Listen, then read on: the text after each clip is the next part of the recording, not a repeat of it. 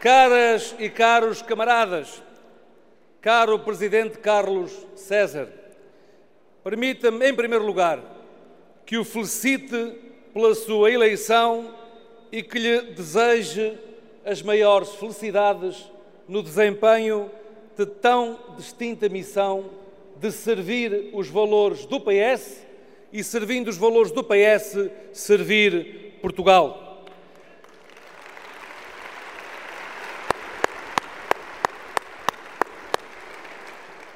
Caro Secretário-Geral Pedro Nuno Santos, felicito-te mais uma vez pela tua vitória.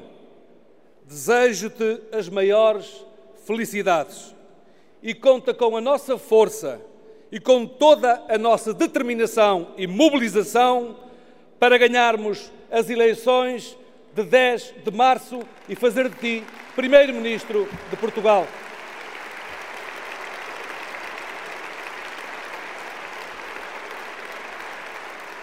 Caro Pedro Nuno, como te disse na noite das eleições, contas com todo o nosso sentido de serviço e com todo o nosso sentido de responsabilidade para servir o PS e para servir Portugal. Boa sorte, estamos contigo.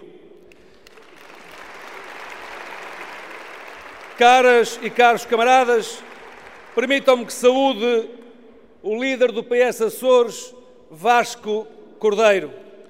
Como ele gosta de dizer, para a frente é que é o caminho. Força para a vitória nos Açores. Caras e caros camaradas, saúdo também o líder do PS Madeira, Paulo Cafofo. Cumprimento o líder da JS, o líder da JS e, das, e a líder das mulheres socialistas. E permitam-me, caras e caros camaradas, que aqui deixe, em primeiro lugar, uma palavra de profunda gratidão àquele que foi nosso secretário-geral e que é o nosso primeiro-ministro, António Costa, pela forma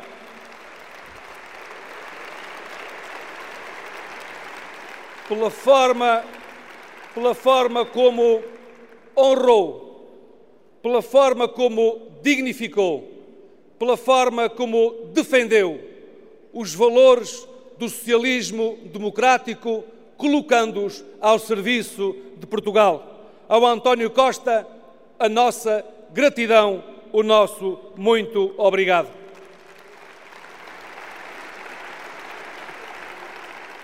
Caras e caros camaradas, depois de uma grande disputa democrática, mobilizadora de milhares de militantes, simpatizantes e também da própria sociedade civil por todo o país, cá estamos e cá estaremos, unidos na riqueza da nossa pluralidade. Como sempre aconteceu, aliás, naquele que é o grande partido da democracia portuguesa, prontos para enfrentar e vencer as eleições regionais, legislativas e europeias.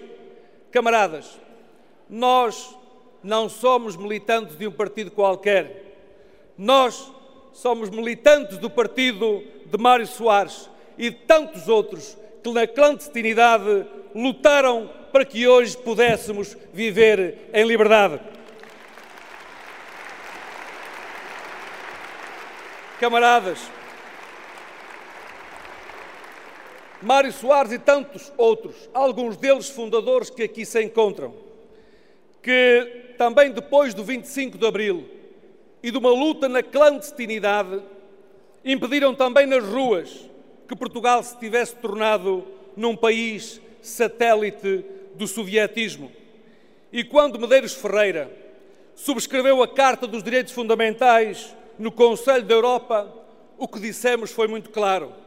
Nós Portugal, nós, os portugueses, queremos viver e ser uma democracia da Europa livre, das sociedades pluralistas, democráticas, progressistas, humanistas e abertas ao mundo. E foi também com essa geração, foi com essa geração e com um ato de escolha consciente que também recusamos a via alternativa do terceiro mundismo. Foi dos atos mais importantes na afirmação da autonomia estratégica do PS e na defesa do prestígio de Portugal. É por isso que ainda hoje não somos contra a globalização.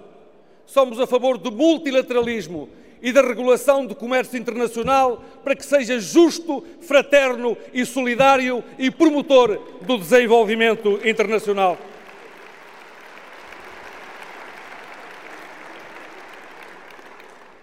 Camaradas, o PS é o grande partido dos compromissos para o progresso.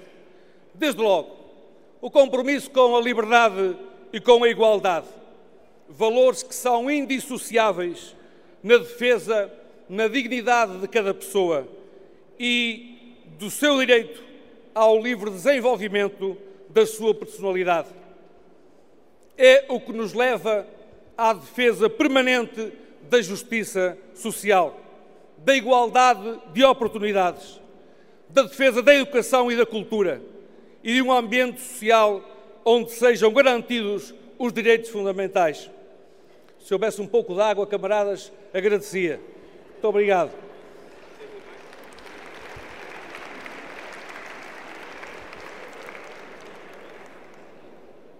E o respeito pelas diferenças no quadro de um regime democrático que tem no Parlamento, que tem no Parlamento livre e prestigiado o coração da democracia, de uma democracia que é representativa e que valoriza os instrumentos de participação cívica dos cidadãos na vida pública.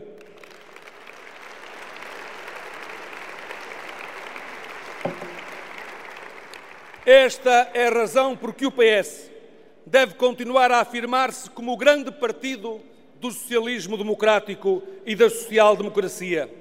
Somos o partido que esteve na origem da opção europeia, que sempre honrou os nossos compromissos atlânticos, que sempre contribuiu para os laços de amizade e de cooperação com os países de língua oficial portuguesa, que sempre contribuiu para o prestígio de Portugal no mundo, valorizando a diáspora como fator estratégico da política externa e como fator essencial do desenvolvimento do país.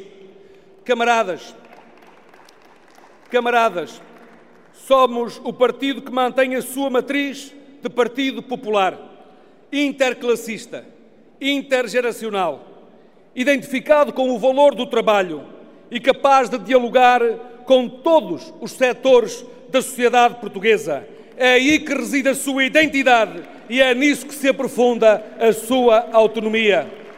Somos, por isso, caras e caros camaradas, porque dialogamos com toda a sociedade, é que somos o partido da previsibilidade e da estabilidade no serviço a Portugal.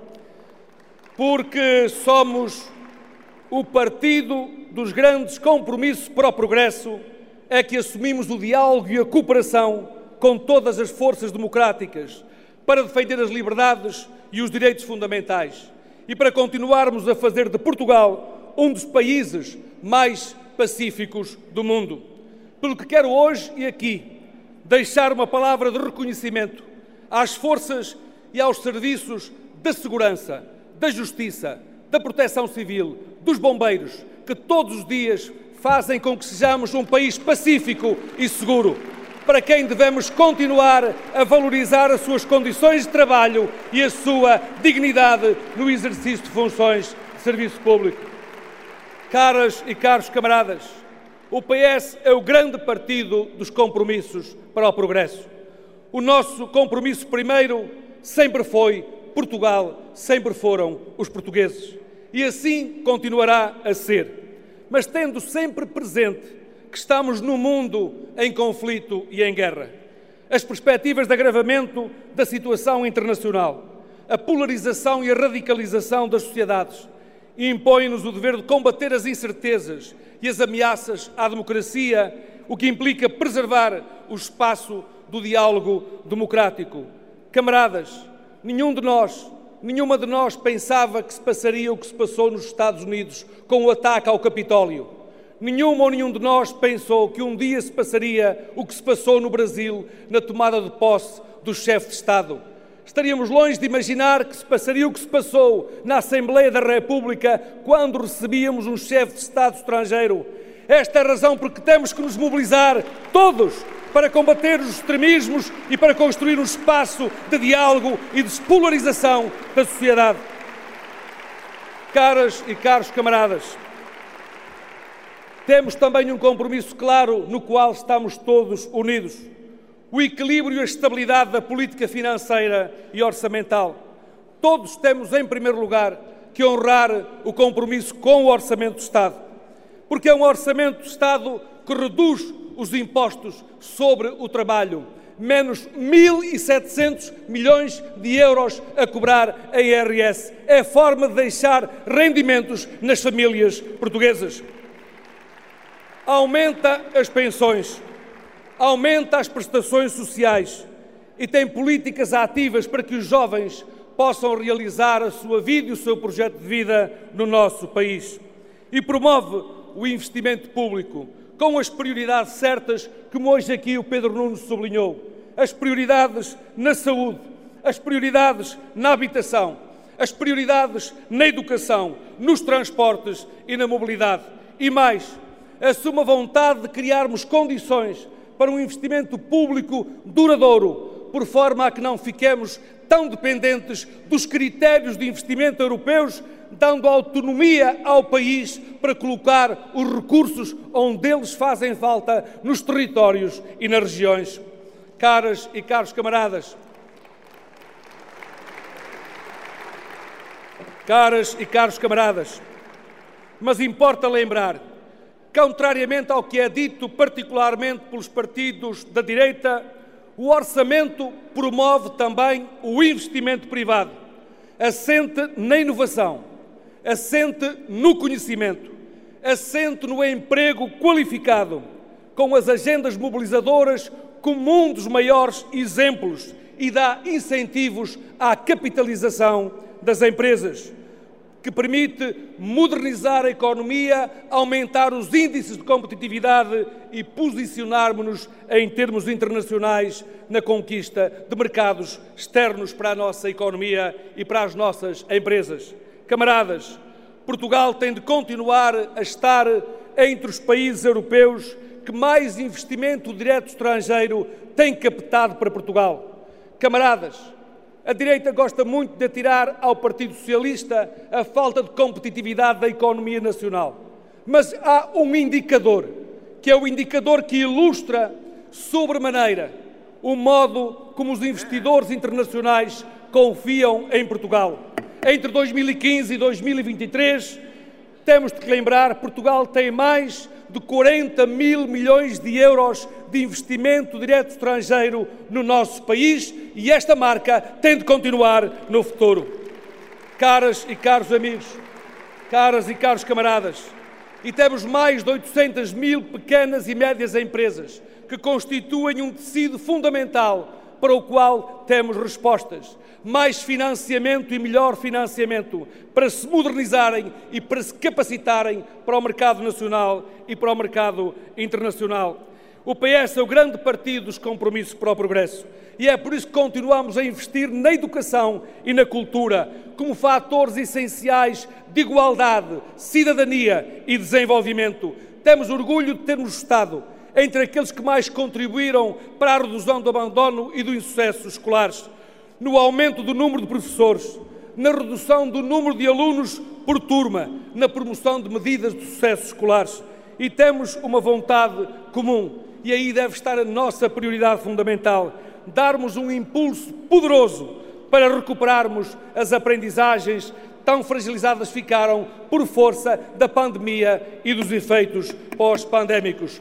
O investimento na cultura, caras e caros camaradas, deve significar a aposta numa cidadania exigente, esclarecida, pois a cultura é o fator crítico do desenvolvimento humano.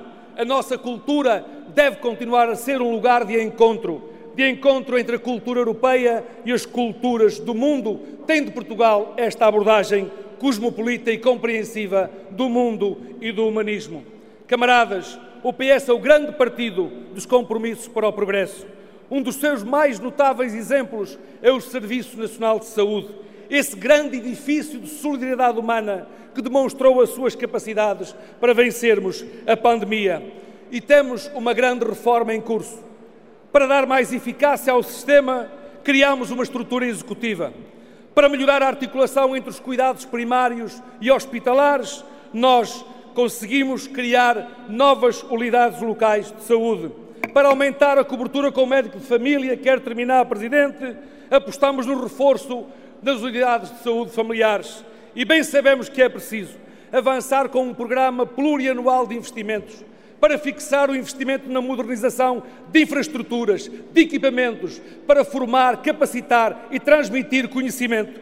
E há algo que sei que é bem significativo para todos temos que assumir de uma vez por todas de que hoje estamos a padecer dos déficits de investimento na formação de médicos nas décadas de 80 e na década de 90. Essa é a razão por que devemos apostar na formação de mais médicos, aumentando os números clausos nas faculdades de medicina. Peço a favor, Caras, quando puder terminar, camarada.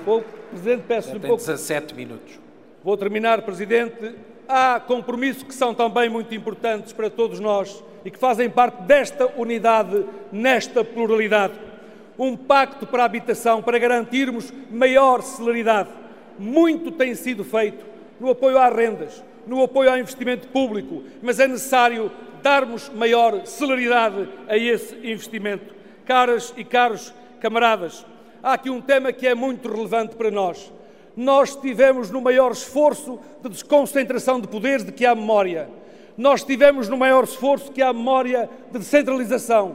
E temos que ser nós a liderar o movimento de debate nacional para avançarmos com a regionalização, com a reforma do sistema político e também com o diálogo alargado para a reforma do sistema de justiça. Presidente, quero concluir é muito importante, o secretário-geral sabe que conta connosco para esse objetivo, de alargar o debate a toda a sociedade, magistrados, advogados, demais profissionais da justiça, a academia, os partidos políticos, a comunicação social, para garantirmos a reforma do sistema de justiça que dê maior celeridade, transparência e prestação de contas ao seu exercício. Peço ao camarada, a favor, de terminar a sua intervenção. Caros e caros camaradas, Quero terminar lembrando que somos um grande partido de mulheres e de homens livres, solidários e fraternos. O Partido da Liberdade, da Igualdade e da Fraternidade. Do Portugal europeu, atlântico e lusófono, humanista e aberto ao mundo. Estamos unidos nesta pluralidade para servir Portugal caro Pedro Nuno, votos das maiores felicidades, conta com todos nós para nos mobilizarmos, trabalharmos para ganharmos as eleições. Viva o PS! Viva o PS!